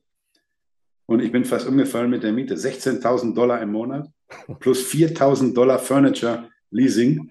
Und das war, das war der Hammer. 20.000 Euro nur für Dollar damals nur für, für, für das Wohnen. Und das hat der Verein übernommen. Da bin ich Lindsay heute noch dankbar. Da wäre sehr viel Geld meines Vertrages weg gewesen. Und ähm, ja, das haben die dann alles bezahlt. Und ich habe da eine super Zeit gehabt, muss ich sagen. Ähm, man hatte das große Glück beim ersten Spiel, was wir zwar 3-2 verloren, ähm, gegen Shimizu Espals. Da war, ähm, da flogen wir nach Hokkaido. Da hatten die einfach ihr Heimspiel nach Hokkaido verkauft. Spielen gegen Shimizu Espals. Trainer von Shimizu S-Pulse, ähm, Japan Airlines, ähm, war Liao, der Weltmeister-Torwart von 1970. Amazon Liao, ja. Pass auf, und ich gehe zur Halbzeit 3-0 für die. Katastrophenkick. Ich gehe zur Toilette, guckt er mich an, er sieht mir, oh, Rummenigge, it's very difficult to play here in Japan. Ha, ha, ha, ha. Nach 60 Minuten mache ich das 2-1 so ein Weitschuss. In der 85. gibt es einen Elfmeter für uns. Alle gucken. Ich sage, gib her, hau ich rein. 3-2. Und in der 95 habe ich noch einen an die Latte gehauen. Also hatte ich einen super, super Auftritt. Hatte ich einen super Auftritt schon mal. Und, und sofort ein Fernsehinterview mit Dolmetscher. Komme in die Kabine rein. Als letzter klatschen meine Mitspieler alle. Alle sind am Klatschen. Und Uwe Rahn schmunzelt schon so. Das sage ich. Wir hatten damals schon Dolmetscher. Ja, keiner, warum klatschen die? Ja, sie sind froh, dass du hier bist, zwei Tore gemacht hast. War ja ein knappes Spiel. Nein, sag ihm Folgendes sagt jetzt Folgendes. Ich hätte, wir hätten lieber das Spiel 4-3 gewonnen und ich hätte kein Tor geschossen. Das wäre für die Mannschaft besser gewesen. Die Mannschaft steht im Vordergrund, nicht ich. Nochmal tosender Applaus. Vier Tage später spielen wir gegen, bei uns im Stadion, gegen Toyota, gegen Gary Lineker. Ausverkaufte Hütte. gewinnen 3-2, ich mache das 1-0, auch wieder so 25 Meter. Dann laufen die auf einmal eine Ehrenrunde. Ich sage, was ist denn hier los? Ja, wir haben noch nie, Mitsubishi hat noch nie gegen Toyota gewonnen.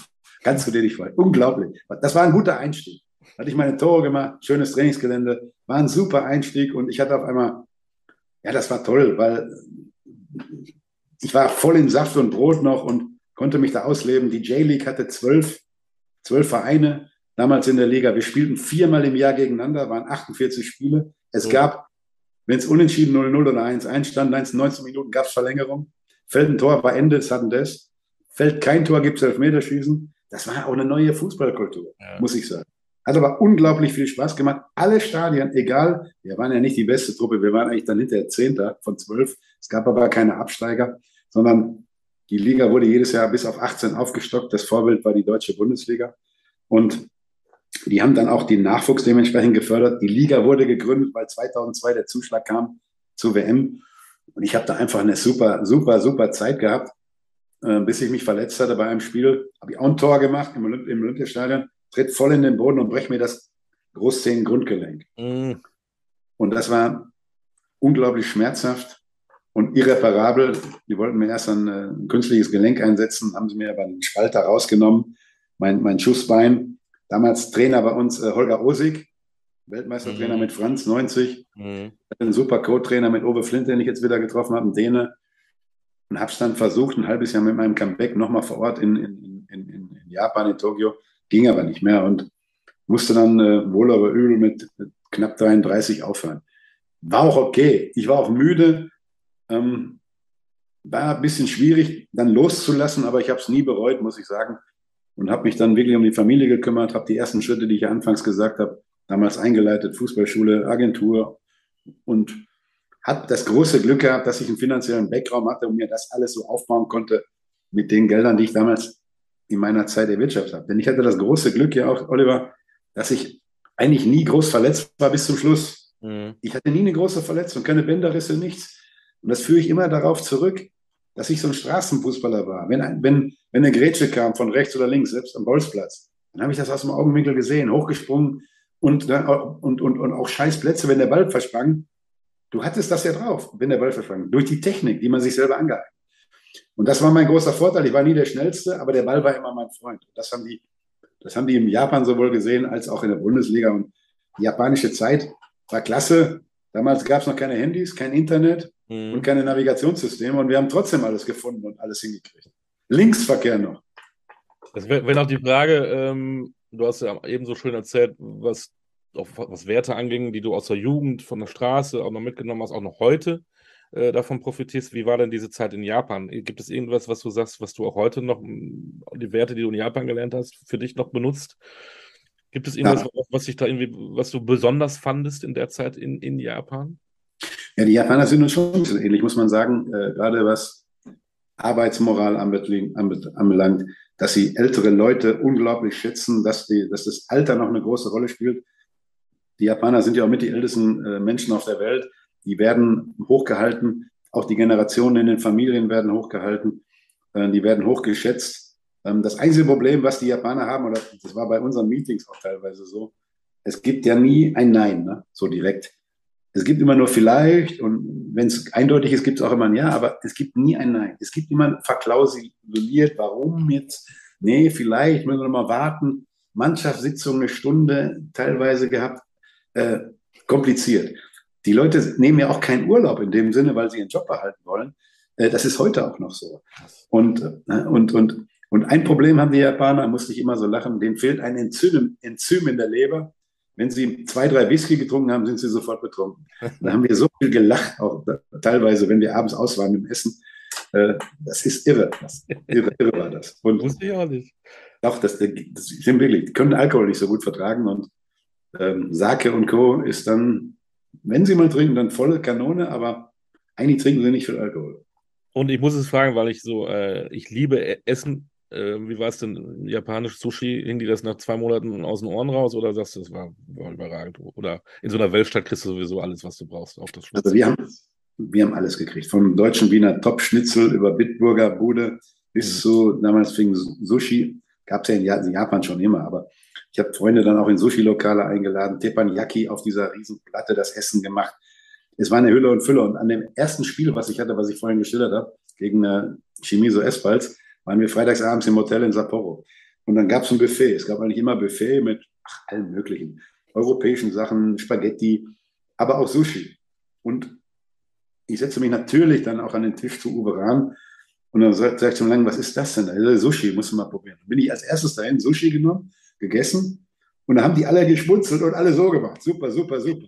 Weil ich das auch alles ausprobiert habe. Ne? Auch mit dem Essen. Und überragend. Und wenn ich heute, heute äh, immer noch Sushi und auch Teppanyaki, ich hatte den Kalle mal bei einem Essen, der war dabei, der stellte 1994 in Tokio, hat er mich besucht, drei Tage, stellte er den neuen Predator von Adidas. Ja. Mit dem man um die Ecke schießen konnte. Natürlich. Und, und, Natürlich. Und hat er die ganze, ganze Presse japanische, hat er in meinen Teppanyaki-Laden eingeladen. Da passten genau 30 Leute rein mit den vier Platten. Und da haben wir dann gespeist und gegessen. Und er fand es natürlich auch überragend. Und da waren wir, wir waren immer gut essen. Auch grobe, grobe Fleisch. Dann mit dem Europachef, mit Mr. Ninomiya, Weltklasse-Typ, den ich da kennenlernen durfte. 1,60 Meter groß, seine Sekretärin in Holland, in Amsterdam, 1,80 Meter, voll blonde Granate. Aber man muss nicht immer schmunzeln. Schönes Bild. Aber der typ, der typ war super. Und der Franz hat alles immer äh, geregelt, flog dann alle drei Monate mal ein, guckte sich ein Spiel an und war immer mit uns gut. Uwe Wein war da, hinterher kam äh, Guido Buchwald noch, Uwe Rahn ging dann irgendwann, Holger Osig kam. Wir waren da so eine deutsche schöne Enklave Mhm. Es gab die deutsche Botschaft, es gab eine deutsche Schule in Yokohama, Top-Schule. Meine, mein ältester Sohn Marco ist da eingeschult worden. Ich habe tolle Leute kennengelernt, den, den, äh, den äh, Japan-Chef von, äh, von, von äh, Mercedes ähm, Nutzfahrzeuge, Volker Renner mit seiner Familie. Kinder waren so alt wie wir.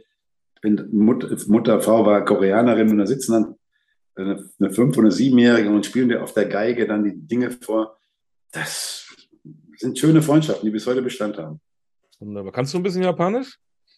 Ich habe so ein Fußball-Japanisch. Da haben sie mir so ein Lexikon gemacht, was ich auch immer dabei hatte, in, in, der, in der, Tasche, in der Hand dabei hatte. Fußball-Japanisch, so ein bisschen. Oh, ja. ich den Litti natürlich, den Litti habe ich natürlich bewundert, äh, der dann perfekt Japanisch äh, sprechen konnte, auch in der Werbung. Einmal war ich mit ihm, waren wir zusammen essen in Tokio mit Toni Roma und die Leute kriegten mit, dass wir da sitzen konnte es hinter, die haben uns bestürmt. Das Lokal, hinterher kam die Polizei. Konnte nicht binden, wir sind dann gegangen, weil es einfach, da waren auf einmal hunderte Leute im Lokal und Japanisch zu lernen ist unglaublich schwierig. 3600 Katagana, Hiragana, Schriftzeichen. Das war ein bisschen schwierig, aber der Litti hat es geschafft. Hat dann, die, mit der Frau ist er heute noch verheiratet, zwei Söhne. Ja. Er hat praktisch, er hat praktisch Japanisch im Bett gelernt. Ja. Du weißt, was ich meine. Auch schön. Gut, dass ich nicht dabei war. Genau. Ach, das macht so Spaß. Äh, das macht ja auch diesen Podcast aus. Wir sind aber fast am Ende, aber wir müssen natürlich ganz kurz ähm, nach vorne schauen. Japan hin oder her. Äh, wir haben eine WM vor uns. Ich will auch gar nicht jetzt über Politik oder so reden. Habe ich gar keinen Bock. Wir wollen ja über Fußball reden. Ähm, wir wollen über Deutschlands Nationalmannschaft reden. Was glaubst du? Was, was äh, ich habe ja das Problem an der Abführung. Ich finde gar keinen Favoriten. Es gibt so ein, zwei Sachen. Also früher kannte ich die brasilianischen Nationalspieler alle. Ich weiß nur, Neymar ist, glaube ich, dabei. Sonst, sonst hört es bei mir schon fast auf. Firmino vielleicht noch. Ähm, ich glaube, dass die Engländer stärker sein können, weil die zum ersten Mal ein Turnier haben, was nicht nach der Saison ist, wo sie alle müde sind, sondern tatsächlich in der Saison, wo sie alle im Saft stehen. Vielleicht haben sie eine bessere Chance. Ähm, Spanien ist immer dabei, Argentinien weiß ich nicht, vielleicht nochmal am Ende Messi, dem wollen sie vielleicht nochmal den Weltmeistertitel schenken, würde er diese Karriere nochmal ins Licht die Deutschen halte ich aber auch für, für, für stark. Ich, ich, hast du, sag mir doch, wer wird Weltmeister, Michael. Mach's doch ganz einfach. Wenn ich es wüsste, würde ich es dir sagen. Du ich sagte, ja Italien wird es nicht, das kann ich dir sagen. Italien ist nicht dabei, leider nicht zum zweiten Mal nicht dabei, was für dieses Land eine Katastrophe ist. Ich liebe die Italiener.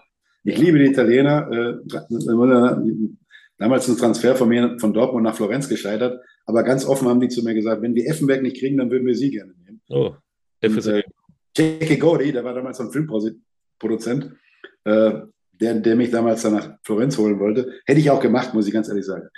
Italien, äh, heute noch mein Traumland, alles super. Aber die Italiener sind nicht dabei. Für mich sind die Franzosen nach wie vor mit eines der talentiertesten Teams. Das hast du gerade nicht erwähnt.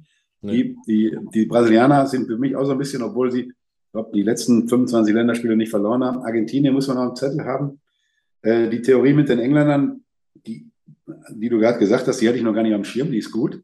Mhm. Die, die, ist wirklich sehr gut sogar, muss man auch am Schirm haben. Ähm, und wir Deutschen sind natürlich immer auch im Favoritenkreis, auch selbst ernannt jetzt. Wir wollen ja ins Finale laut Oliver Bierhoff und Hansi Flick. Finde ich ein bisschen ambitioniert, äh, wenn man die letzten Länderspiele sieht.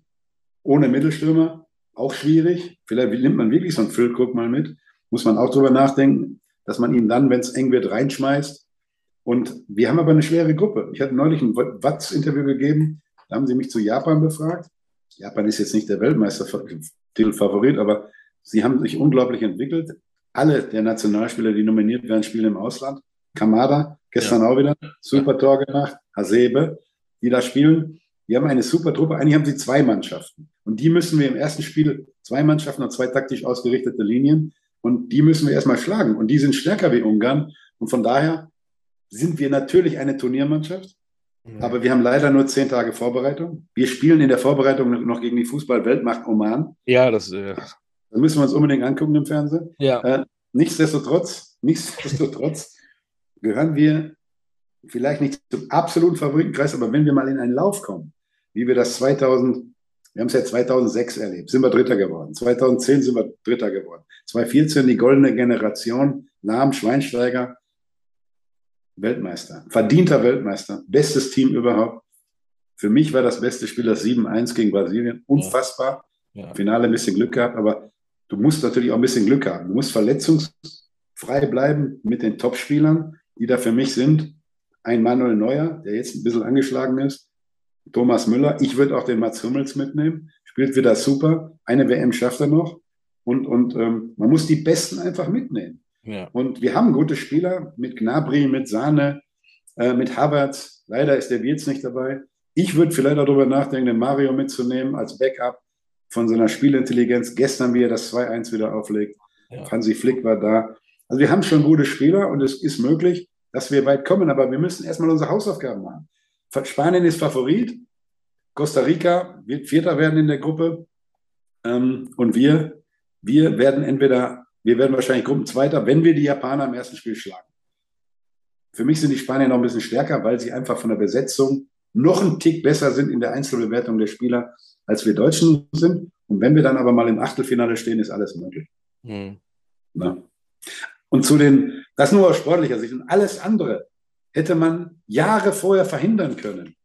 Na, die, was viele gar nicht wissen, Oliver, ist, dass aber in einem FIFA-Kongress, damals noch mit Herrn Blatter, zwei Weltmeisterschaften an einem Tag vergeben wurden. Mhm. Die eine nach Russland mhm. und die andere wurde nach Katar vergeben. Und mhm. das ist alles Politik, mhm. was da passiert ist. Sportpolitik, die da passiert ist. Und jetzt ist das Jammern äh, da, aber spät. du musst zu spät, du musst jetzt diese WM spielen. Wir können Deutschland dort gut vertreten, was wir immer machen. Dafür sind wir ja bekannt. Aber jetzt auch mit dem Finger auf Katar zu zeigen, muss man auch nicht unbedingt, äh, denn es wird eine gute WM werden, da bin ich mir sicher. Es ist die erste WM in einem arabischen Land, dürfen wir auch nicht vergessen. Wir müssen uns auch ein bisschen den Geflogenheiten dort vor Ort anpassen. Äh, mit Alkohol und so weiter. Es gibt Alkohol, in jedem Hotel gibt es Alkohol. Ich war in den 80er Jahren schon mit Bayern äh, in, in, in Katar in meinem Trainingslager. Damals gab es ein Riesenhotel, dieses Sheraton. Äh, da waren wir damals schon da. Und das war alles immer korrekt, muss ich sagen. Und es dauert ja auch, eine Wandlung dauert ja auch. Ich will da jetzt nicht, um Gottes Willen, äh, sind da Tausende von Menschen gestorben bei den Bauarbeiten für die Stadien. Das kann man alles nicht gutheißen. Aber jetzt spielen wir nochmal dort. Und jetzt müssen wir auch vernünftig Fußball spielen und eine gute WM erleben. Ähm, eins noch, was, was mich da ein bisschen dran stört an der ganzen Geschichte, dass sie äh, viel von den Spielern verlangen, was auch politische Aussagen angehen, äh, Diskussionen um, wie muss die äh, Kapitänsbinde aussehen. Ich finde, ähm, die Spieler können am wenigsten für. Hast du in deiner Karriere irgendwie mal sowas gehabt, wo, wo ihr als Spieler vielleicht mal politisch benutzt werden solltet? Gab es da mal sowas Vergleichbares? Glaub nicht, oder? Nee, das gab es, ist auch einmalig bis jetzt, glaube ich, in der, in der, in der Fußballlandschaft, aber ähm, ich meine, 74 hast du, warst du ja noch nicht dabei, äh, Deutschland äh, West gegen DDR, das war ja auch so ein Politikum sicherlich. Aber danach in den 80er Jahren war ja auch alles offen, ähm, Solidarność und so weiter. Aber, aber so wie jetzt, ich finde, da macht man den Fußballern auch keinen Gefallen. Ich finde das ein bisschen ungerecht. Die können man muss das mal vermischen. Auch wenn äh, unsere Freunde aus der Politik dann äh, über den Fußball reden, Äh, das machen wir aus der Fußballbranche ja auch nicht und, und lassen uns negativ über die Politik aus, sondern das, sollte man nicht zu sehr vermischen. Natürlich ist das eine WM, die auf ja, schwierigen Füßen gebaut wurde, aber jetzt sind wir nun mal dort und jetzt wollen wir auch spielen. Vom Boykott halte ich gar nichts. Ähm, ich fahre nicht hin, weil ich einfach äh, in der Zeit in den USA bin, aber wenn es sich ergeben hätte und ich einen Job hätte machen können, wäre ich auch nach Katar gefahren. Warum nicht? Äh, eine WM zu sehen ist immer interessant. Also von daher, lass die Kirche im Dorf, spielen guten Fußball. Die Kataris werden ein gutes Bild abgeben wollen und nicht immer nur alles zu negativ sehen, bitte. Genau. Ja. Ganz zum Schluss, dann sind wir zu Ende. Dein Bruder ist jetzt äh, Rentner und sitzt wahrscheinlich auf Sylt. Wer weiß es? Du hast ja noch ein paar Jährchen. Was machst du denn noch in den nächsten Jahren? Hast du noch ein Ziel? Also, sind auch da auf Sylt gesessen zusammen. Mein Bruder sitzt nicht auf Sylt, der ist in München, der nur im Sommer meistens dort. Ähm, dem, geht, dem geht's Rentner-Dasein ganz gut, muss ich sagen. Der hat sich ja, völlig zum Positiven entwickelt. Der hat ja den Druck auch jetzt nicht mehr. Ja. Wir lachen viel. Und ich habe, wir machen noch ein paar Jahre Fußballschule. Ich halte meine Vorträge. Wir machen Trendsport Rummenigge noch ein bisschen größer mit meinem Partner Arndt Schade. Werden wir noch ein bisschen größer. Ich habe genug zu tun. Ich habe meine Enkelkinder.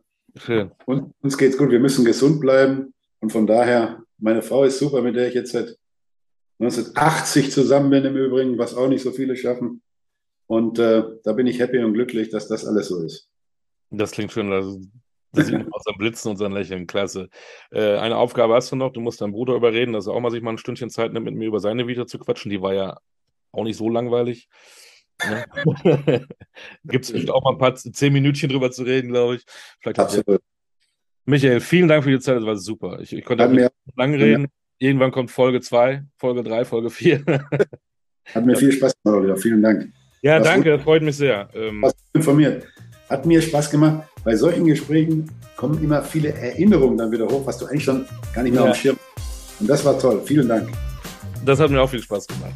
Das war der Kultkicker Podcast, diesmal mit Michael Rummenigge, Folge 1. Folge 2 wird kommen, bin ich sicher. Alles Gute, bleibt dabei. Bis bald. Das war Olli Ditschke. Ciao.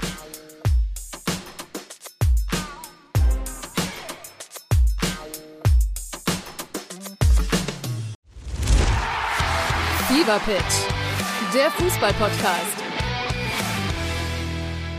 Pit Gottschalk. Und Malte Asmus. Jeden Montag und Donnerstag gibt's bei uns scharfsinnige Analysen und lebendige Diskussionen zu aktuellen Fußballthemen. Meinungsstark und immer mit einem Spielmacher aus der Szene. Und das Ganze natürlich bei Spotify, bei Apple, überall, wo es Podcasts gibt. Fever Pitch, der Fußball-Podcast.